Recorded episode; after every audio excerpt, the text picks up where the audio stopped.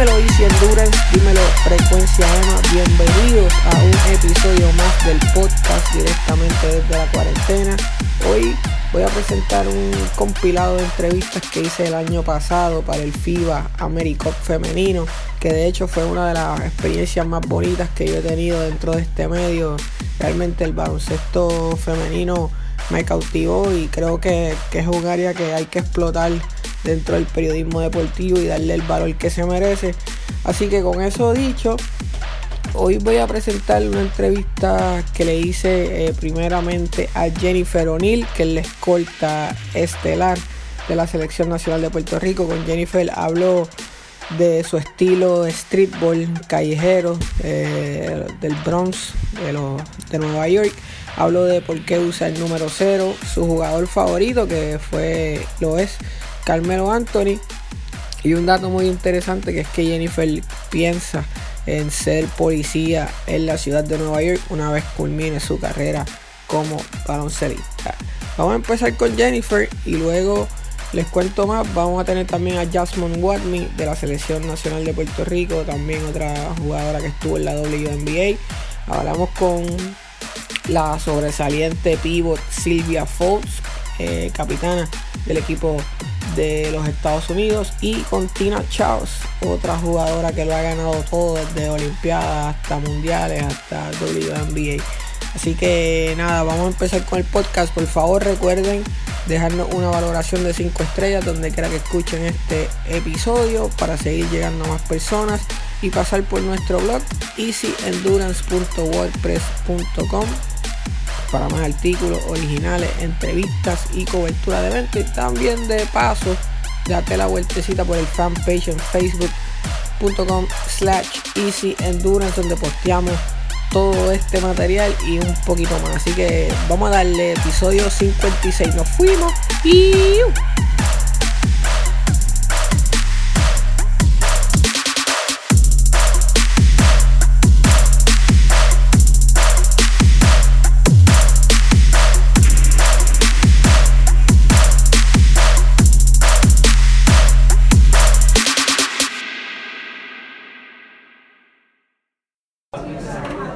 Jennifer, obviously, it's your first America Cup, um, your biggest tournament before this was the World Cup. Um. What are your expectations for this tournament? Uh, I expect us to medal. I expect us to win a medal. Uh, we have a tournament that's based in our home uh, island. Um, I'm happy we could do this for Puerto Rico. Uh, I hope a lot of people go out, spend money, and uh, see what Puerto Rico has to offer. But for this tournament, I expect us to medal. For the last two years, you have been our best scorer. Um, what do you think is your, your biggest role, your main goal in this team? Um, I mean, my main goal is to win, but uh, it really isn't about me. Uh, it's more about what we do as a team and making sure that we're there for each other. Uh, the individual accolades don't really mean anything. Um, like I said, the main focus is to medal. So, Um, you grew up in the Bronx. Um, yeah, born and raised. Born and raised in the Bronx, and obviously Yeah. your playing style has a lot of street ball in it. Yeah. I, I, I actually love it. Yeah, Um, do you thank have you. Do you have any influences um, in the streets in New York? Or Uh, where does that come from? I mean, I watch a lot of something I do before the games is like watch YouTube clips of like Kemba Walker, Damian Lillard, uh, Chris Paul. Who's uh, your favorite player? My favorite player? Yeah. My favorite player is Melo, Carmelo. Oh, But he's not in the league right now. But what do you think about the whole story of him not getting another opportunity? I mean, I think it's just a business. Like, I don't really know what's happening. Uh, I'm just a fan. I'm not like insider or anything like that. But um, yeah, I hope he gets another shot. I would love to see him play in the league. I mean, he can play for Puerto Rico though. How would you like that? He already played for Team USA, so I don't know if he could play for Team Puerto Rico national team. Yeah, I, I think that's correct. Um, I like your style, especially your crossover. You usually go to your left and then right when you shoot the jumper. Um, is that like your main weapon? Because I would like to know where does that come from and, and how do you approach it? Um, it's not my main weapon. Um, I try to be an all-around player as much as possible. So that's something that I work on in the off season uh, with my trainer, uh, Pat Quinn and Jerry Powell. So, you know, we work on every aspect of the game.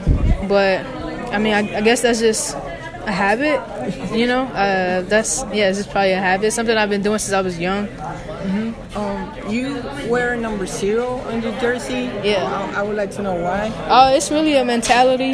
Um, just I remember uh, being young and telling my mom like, oh, I want to play professional. That's my dream, and she was like you know, like you need to get a job. Like, what are you, what are you talking about? You need to get a job. So it's just a constant reminder that, you know, like my own mom doubted me and I made her into a believer. So it's always, you know, you got to start from ground zero. It's just a really, it's just really for, for me, it's like a mentality to go in the game, like just being an underdog and that's what it's been my entire life. So, what did your mom wanted you to be? Did my mom wanted me to get like a city job and something safe. My mom is very conservative, and uh, maybe office, a bank, or something like that. Yeah, police officer, firefighter. I mean, that's something I still want to do after basketball, but uh, my dream was to be a professional basketball player even when I was young. So I'm just privileged and happy that I get to fulfill it and live it out. Like I, I, I love my job, love my job. Now that you mention it, what about after basketball? Obviously you're young and, and there's a lot more years for you to play. Yeah. But afterwards, what's on your mind? Um, I don't know. I'm 29, so I don't really know. But I feel like next for me is uh, I would like to be a police officer in New York. Um, but I'm also starting my own business called Broken Brackets. Uh, it's a t-shirt company. Uh, we're gonna create a lot, a, a lot of uh, athletic apparel and so I'm trying to get that started as well. So, but those are my two main focuses right is now. Is it running yet? Your company? It's not up and running yet. I uh, I just opened it uh, this past May, so I'm still in the works of setting a foundation and getting everything together. And uh, yeah, we'll be on the look for Broken Brackets. Uh, it's coming out though. I'll so. be checking that Instagram and yeah, yeah. you to get some teachers. Yeah, don't worry, I got you. Um, Jennifer, what do you think um, you need if there's a, a, new level you can reach um, professionally, obviously apart from the national team, what do you want to um, what do you want to be? Um, what do you want to achieve? Um, I think for me, it's just I want to be able to have a positive impact on people and my teammates and people that I meet. It's not really that's what success looks like for me. It's uh, I mean I would love to win some championships in in Europe um, and in Puerto Rico, but uh, my main focus is just making sure that I remain humble, I'm kind, and you know I try to give my best to the world and what I have to offer. Um, you're playing professionally uh, now. Yeah. Where? Uh, I play in Poland right now for Artego. Oh, all right. You, you have a couple years in that club. Uh, it's my second year with them. Yeah. you play the um, Euro Cup or Euro League with them? We play Euro Cup, yeah. So I was with them two years ago and then uh, I signed to go back to them uh, this year. So I'm excited about that. I, I, love it out there. I love Poland. Artego is a very professional club, um, so I'm super happy that I'm back there. Right, I'm gonna let you go after this one, Jennifer. Um, what do you know about Puerto Rico before representing us? and what was your connection to the island? Um, it's funny that you asked me that. Like, I remember being here for the World Cup, and uh, I was talking to uh, I had said something and I don't remember what I had said, but I was talking to Dayshalee and she was saying like, basically like, it, it didn't it didn't mean much to us or much to me because I wasn't from the island, and that resonated with me because it was like it made me think about okay, well, do I feel that way? Do I feel like I can't represent Puerto Rico? And it's not what she was saying. It was that I was happy she brought it to my attention because it was something I didn't think about before. But because after she said that, it's like I have a sense of pride of representing where my family comes from. Like, you know, my family was born and raised here, then moved to New York. Right. So I, I, had the privilege of growing up in New York because of all the work that my family did. Uh, so I mean, I'm extremely honored. I'm happy that my family's gonna come out to come see the games, and uh, yeah. But I'm just, you know, like I said, it's a privilege to do what we do. Súper brutal siempre. Jennifer O'Neill era una jugadora que, que llevaba tiempo queriendo entrevistar y, creo que nos hicimos panas luego de la entrevista, así que súper cool. Ahora vamos a pasar a entrevistar a Jasmine Watney. Jasmine es posiblemente la jugadora de más impacto en los últimos dos años en la selección nacional de Puerto Rico. Con Jasmine hablamos de sus tatuajes. Eh, hay una historia bien interesante, ya que su primer tatuaje fue en memoria a su hermano, quien murió eh, víctima de la criminalidad cuando ella tenía 14 años. Hablamos de su estilo preferido en la música, ella es super old school. Hablamos de cuál era su percepción de Puerto Rico antes de, de venir acá a jugar profesional, ya que ella también ha estado en el baloncesto superior nacional femenino en varios años. Cómo eh, la experiencia en España le cambió básicamente su estilo de juego totalmente y subió nivel y también las lesiones ya que Jasmine pues ha estado lastimada gran parte de su carrera por lo cual todavía no hemos visto su potencial completo. Así que vamos a ver lo que tuvo que decirnos Jasmine What Me Alright, Jasmine, um, it's gonna sound funny, but I wanted to talk to you about your tattoos because okay. I see, I, I, think in Puerto Rico people haven't really put attention to your tattoos, mm-hmm. and I'm thinking it tells your story. Yeah, it does. Um, how many tattoos do you have? Um, do you do you have? Well, if I just add them all together, so like this would be one, and then my other arm would be two, and then three, four, five. So five if I count my sleeves as just a whole. Right. But total,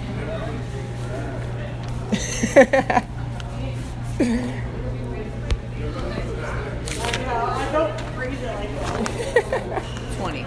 20. Where, when do you you got your first one? My first one, ooh, when I was 14. 14? I was 14. But it was like a special occasion because, well, my brother had passed away. So it was for my brother, yeah. So that's your first one that in was my first memory one of your brother. of my brother, yeah. away. There's a quote you have on your Twitter handle, and Mm-hmm. I, I don't know if you got it tatted on, but about you say our, our greatest glory is not that, it's never that. Yep. Right there. Um, it's a really nice quote. Yeah. It's, it's like deep. Yeah. Um, how does how does it connect with your life? Um, I've just had many downfalls, and every time I've just, you know, gotten back up, and um, uh, it's gotten me to the point where I am now, playing professionally, um, having my dream job, pretty much just playing basketball.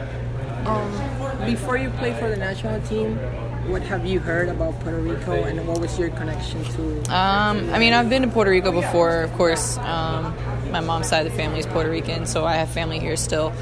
Um, it's a beautiful island. I've always heard that. I've seen it in person, um, and just the people. You know, they're very prideful of being Puerto Rican, and um, I've been to Puerto Rican parades in New York, to New Jersey, and you know, I see it. So that's probably the most I've heard and seen. Have your perception of the island changed since joining the team? No, actually, yeah, it's gotten better. Like, I didn't think people were this nice actually here. So uh, I get embraced everywhere I go. Doesn't matter where I am. I can be all in Cayey or in, in Morovis. It doesn't matter. Do you have a favorite place in the island? I don't because everywhere is just it's just nice. everywhere? Yeah. Yeah, better the city or maybe the countryside? Um, not so much the countryside because there's too many bugs, but yeah. Mosquitoes Yeah. you crazy. Yeah. Um, I saw you with the AirPods on. What do you usually um, listen to? Oh man, I'm on an old school '90s R&B. Really? Yeah. Like what, what, what kind? like Jada Kiss. Jada, and, yeah. Jay-Z. Yeah. What about Drake?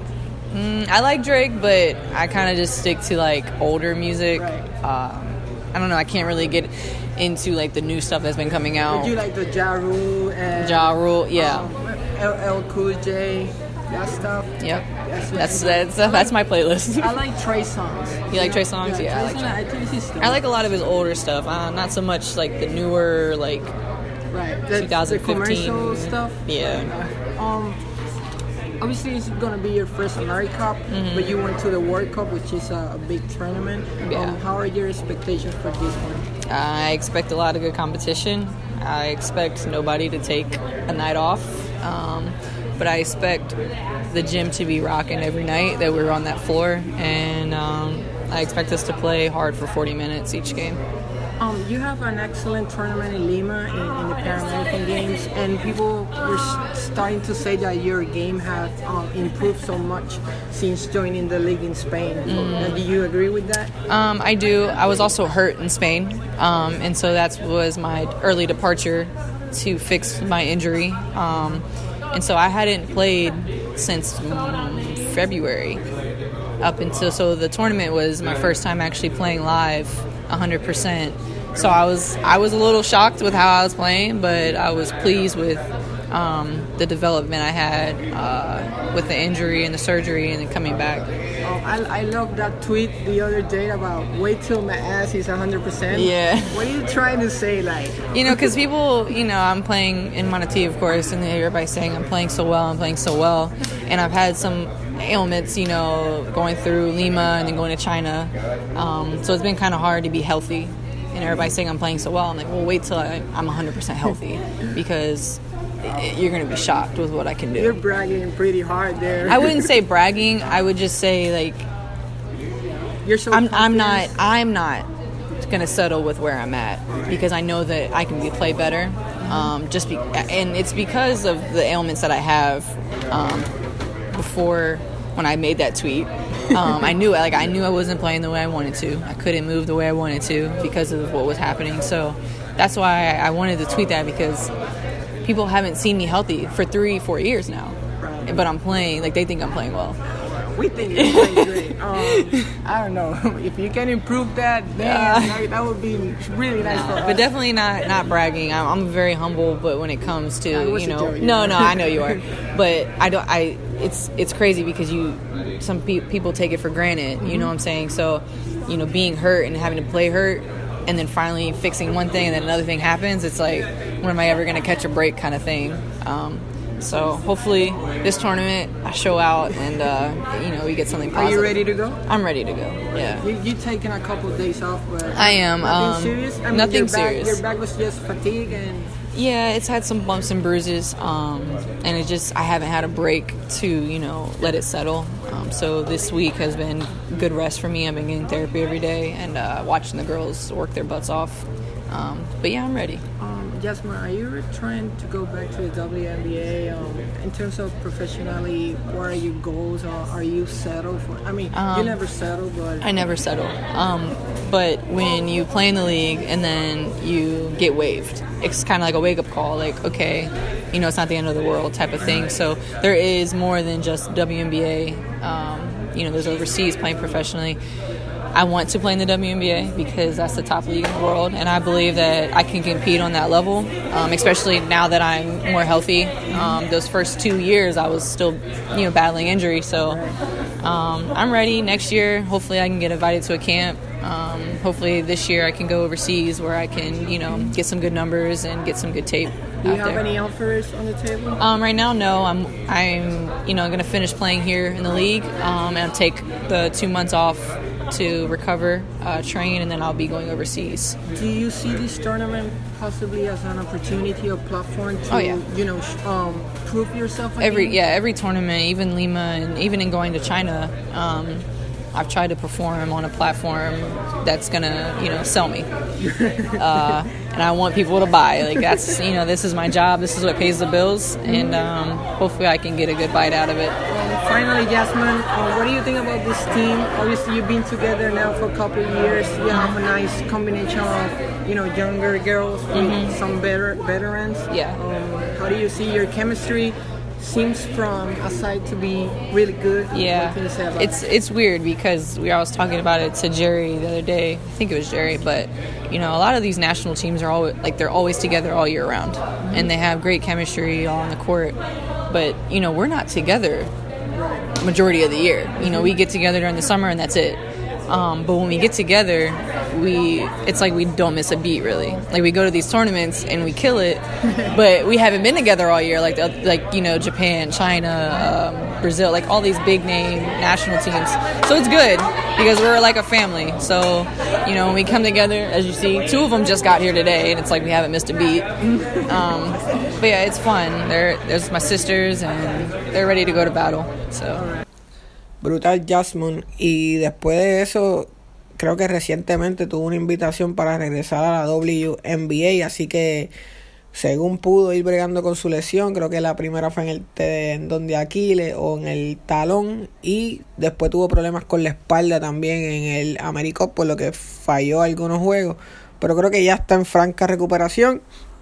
Y haciéndolo muy bien. Eh, lo hizo muy bien en el juego donde Puerto Rico consiguió la clasificación a las Olimpiadas ahí en Francia. Así que enhorabuena por Jasmine. Ahora vamos a pasar a la entrevista que yo creo que más me ha impactado a mí en términos del deporte femenino y fue hablar con Silvia Foltz. Silvia Foltz ha sido múltiple medallista de oro en Olimpiadas y Mundiales por la selección de los Estados Unidos y con tan solo 33 años es básicamente la veterana del equipo.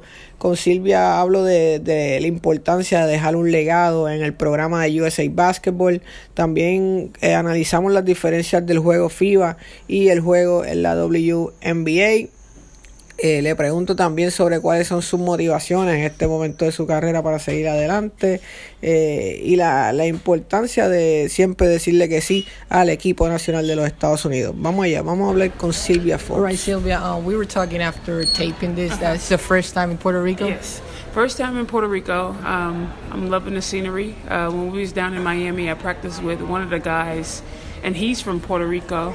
And he pretty much just was saying like it's like the best place to be. The people are friendly, the food is good, the shopping is nice, and he was correct on all areas. Uh, that's great to hear. Um, you know, Sylvia, I struggle to find a player more accomplished than you. Oh. Um, and I just need to ask, why do you keep coming back? Like, what's the hunger come from or what's your motivation to keep in the national team? Um, my motivation is uh, just to prove myself that i can do it. Um, for people who know my story i really didn't start off in basketball. I was kind of a late bloomer so i started out late in basketball and a lot of people really counted me out. They just thought i was tall and i was big.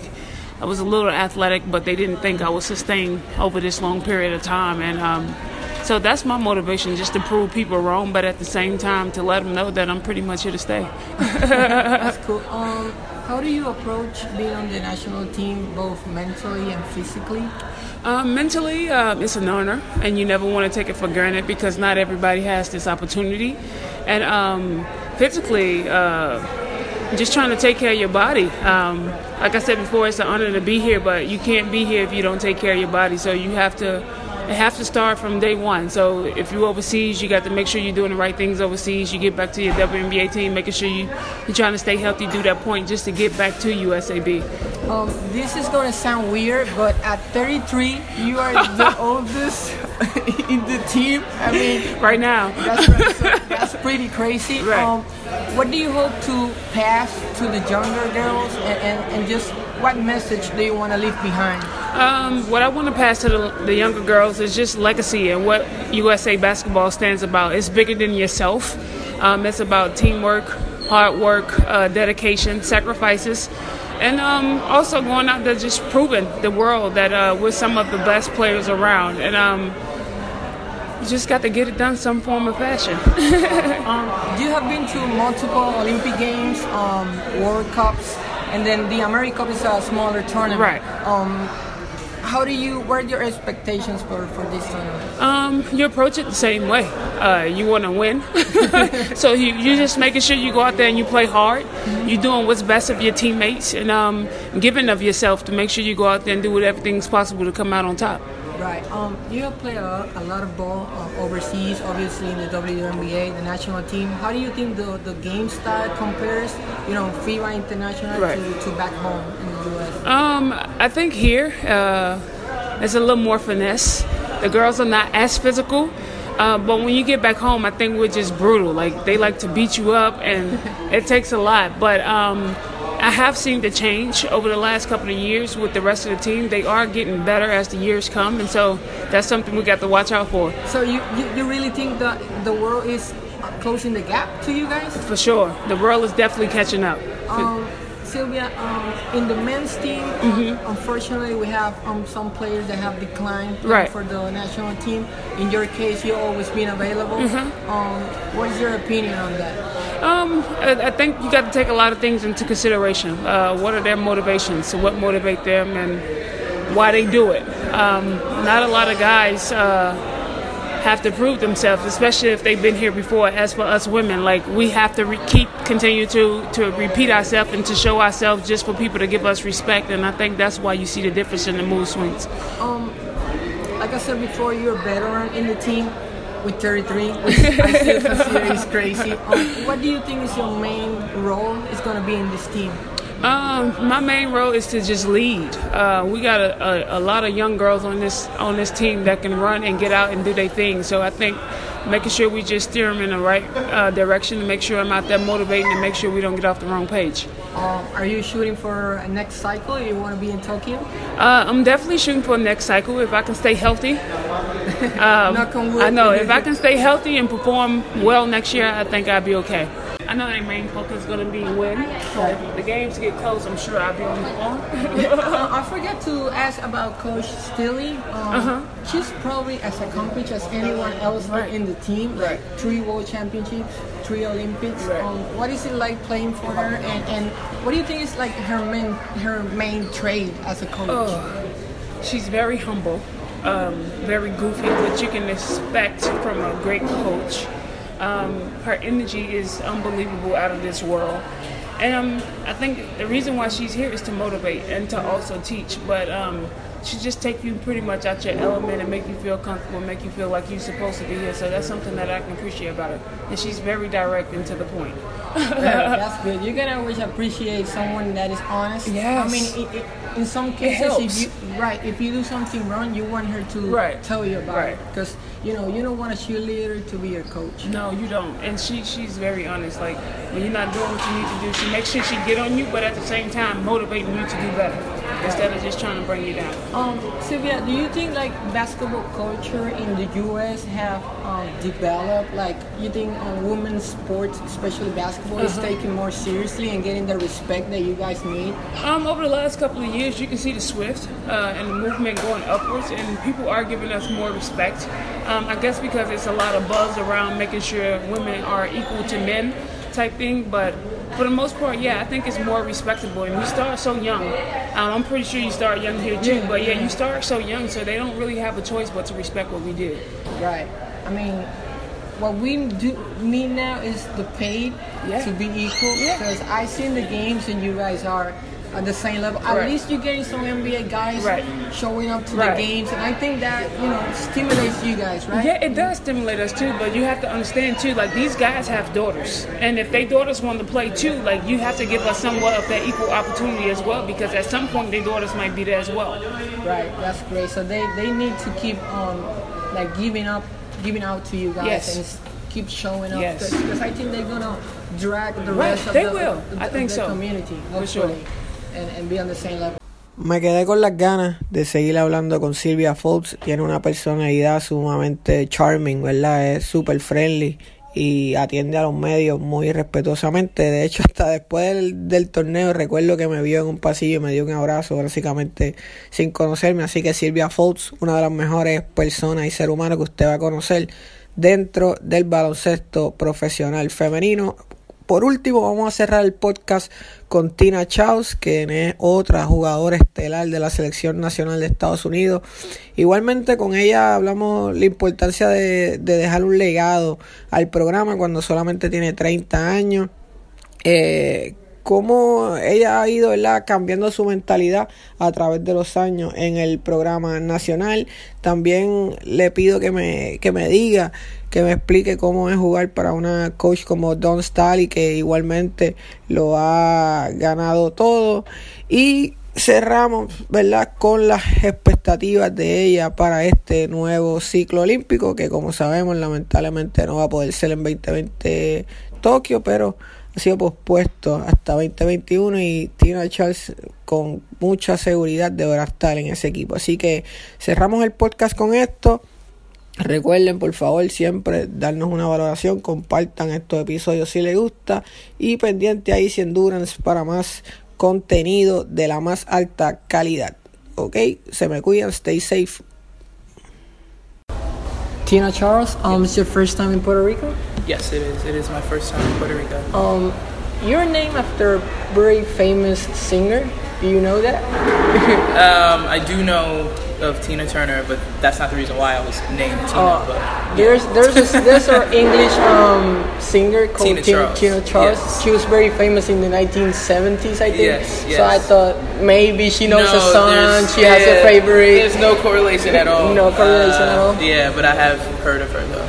Um, Tina, you're such an accomplished athlete. I mean, you have won pretty much everything. Um, what do you keep coming back for more, especially in the national team? You know, with other play, players, especially in the NBA, saying no to, to USA basketball. Um, for me, it's an honor to represent my country, uh, just to be on the on the highest stage platform.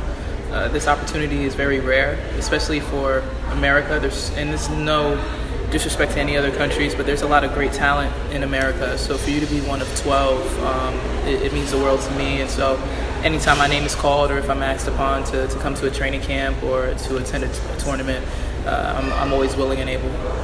Um, how do you approach being on the national team, both mentally and, and physically? Do you, you put yourself in a, in a mindset?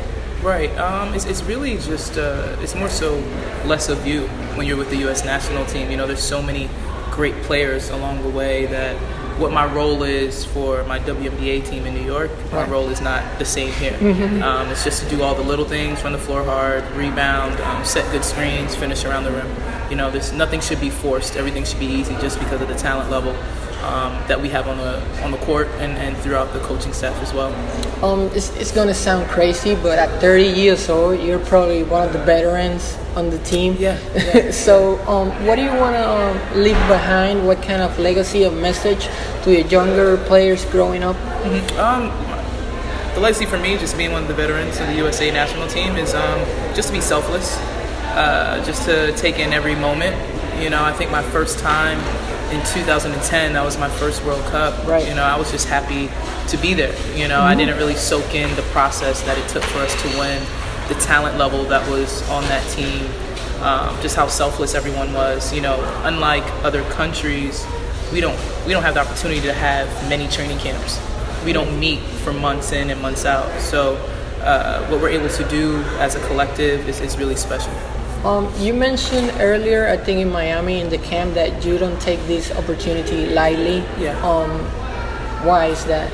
When I said I don't take the opportunity lightly to be on the U.S. national team, it simply put, from what I said before, Right. just because of the, the talent level that's represented or reflected in America, just um, it's really hard to make a team. Um, and you know the fact that since 2010, since I've been a part of U.S. national pool, I've always been able to be on a team. I'm, I'm very thankful, uh, and and I don't take it lightly. I don't take it for granted. Anyone who loves to be in my position.